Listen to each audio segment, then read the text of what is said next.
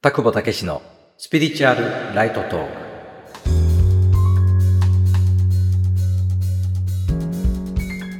田久保武史です。このラジオは心理ど真ん中のスピリチュアル情報日常に生かすヒントとしてお届けしています。今日のテーマは憑依現象についてご質問に基づいてお話します。いただいたレターを紹介します。毎日毎日霊的成長のための情報提供。配信をありがとうございます。15分ぐらいで聞きやすくてとても勉強になり助かっています。ご質問がありレターを送ります。よく一般のスピリチュアルで憑依されている人を除霊もしくは条例します。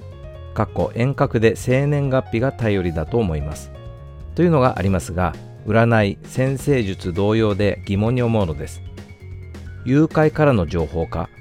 私は見えない聞こえない人なのでよく理解できません。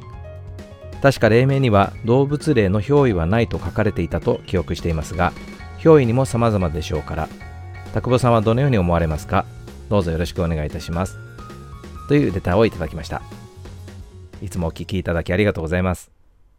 このご質問はつまり憑依現象というものは実際どういうものでそのようなことを除霊する、サポートをする方っていうのはね、実際どうなのかというようなね、その辺自分は見えない、聞こえないからよくわからないと。まあそんなね、ところだと思います。まず、憑依現象というものは、実際ある領域では起きていることなんですね。簡単に言うと、誘拐、つまり、まあ私たちはね、物質世界にいますけれども、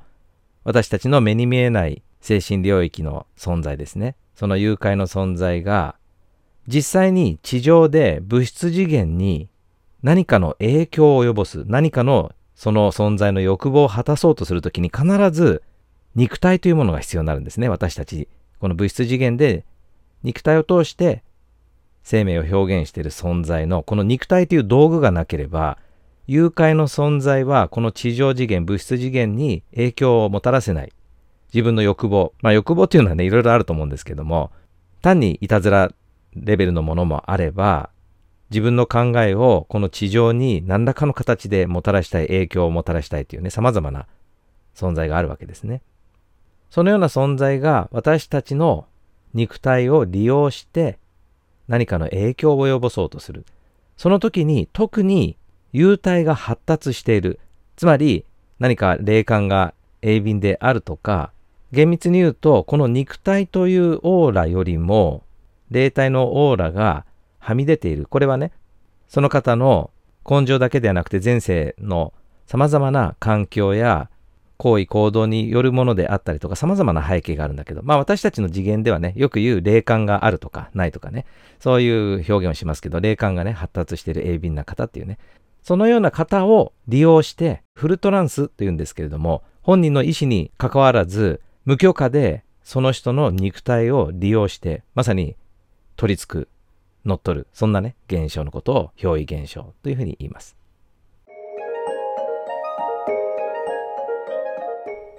この仕組みはラジオと同じで、私たちがね、何か好きなラジオの放送を聞くときに、その放送の周波数にチューニングをしますよね。実際にこの空間上には様々なラジオの電波が流されていて、で、その中にはね、自分が聞きたい放送もあれば、そうじゃない放送もある。だけど、先ほど、その人の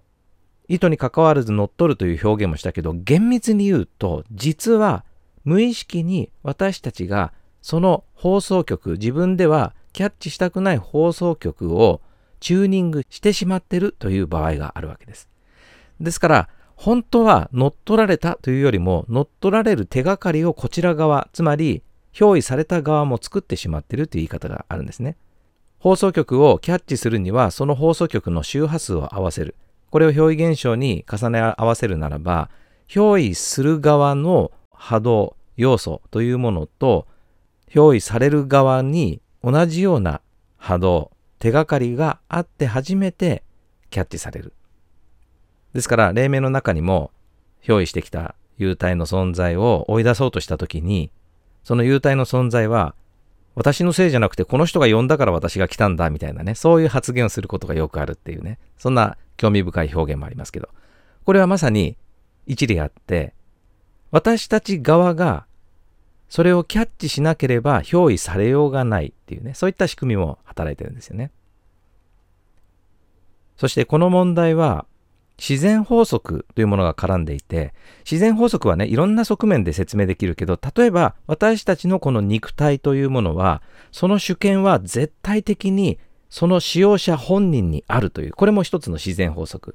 だとしたら、私たちのこの肉体の主権を奪うように憑依するというのは完全にこの自然法則から反しているので、そのような反した表現ができるレベルのまだまだ未熟な段階の例が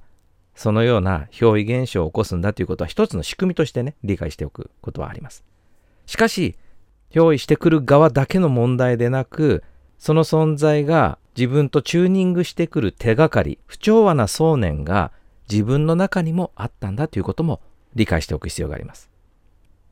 それからご質問の中にあった、黎明には動物霊の憑依はないと書かれていたというふうにね、表現されていましたが、これはね、あの、黎明の中には書かれています。まあ、簡単に言うと、動物の霊というものは一つの進化段階にあって、グループソウルといってね、個体の霊というよりも、地上ではね、様々な個別の表現をしているものの、その全体的なグループ的な霊、これは進化段階という観点から言うならば、それらの経験を得て人間というまた霊的な表現というものに進化していくわけなので、そのような観点から言うと、動物の霊よりも人間は進化してるわけですね。で、この時に自然法則は下から上をコントロールすることができないという法則があるので、動物霊が人間の霊に憑依をしてそれを操るコントロールするってことはありえないんだっていうことです。これはもう原理的にありえないんですね。でも実際にあの人は動物霊に取り憑かれて大変なことになってるんですよっていうそういう現象を聞くことがあるかもしれません。これはまず一つは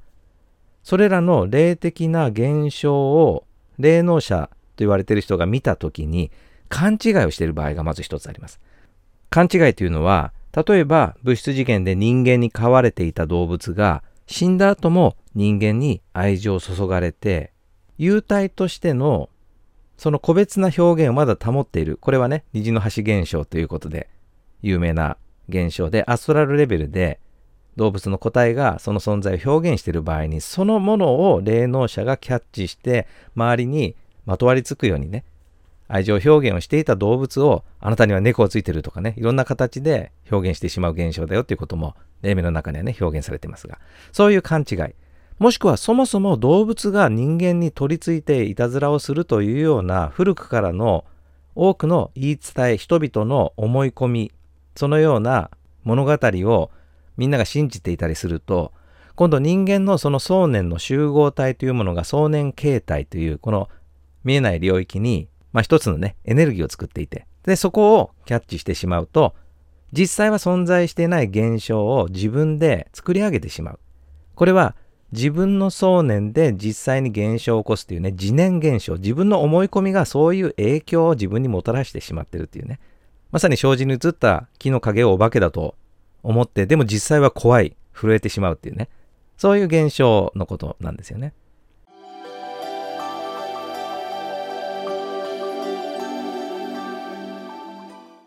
だからこのようにある程度正しい霊的な理解というものをしておくということがすごく大事で、その上で、そうは言っても、先ほどお話したように、非常に霊感が発達している人、鋭敏な方が自分の意思とは別に、ふとした瞬間に、これ誰でも人間の心の中には不調和な波動というものもありますから、そういったものを手がかりにして憑依をされてしまって、それで困ってるという人もいるわけです。だから、そのような方に対応するときはまた別な様々なその状況に応じた対応が必要なんだけれども、でももしあなたがそのような方のご縁があって、何か相談をされるような時にこのような正しい理解というものがすごく大事になったり仮に自分がそういう立場になった時そして自分ではどうしても分かっちゃいてもその状態から抜けられない誰かに頼らざるを得ないという時にまずサポートしてくれる側がこのような正しい理解に基づいているかどうかということはこのような霊的な真理の理解をしておくことが非常に役に立ちます。例えば私、タクボが何かに憑依されてしまって、うわっ困ったなってもしなったとしたら、ご質問の中にあったように、あなたの生年月日を頼りにして遠隔で除霊してあげますっていう人が仮にいたとしても結構ですってできるわけですね。まあ自分でできますから大丈夫ですと。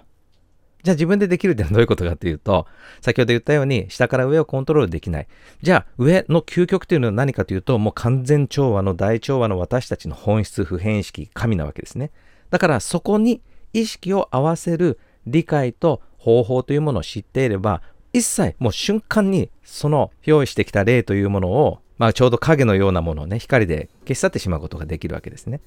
このような理解と確信があれば、私は絶対に憑依なんかされないというふうに、確固とした意識の焦点というものを持っていれば、そもそも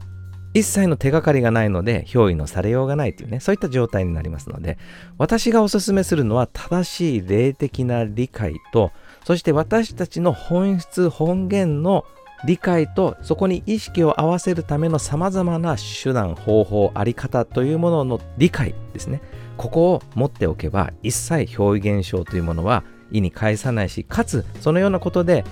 苦しんでいる方々の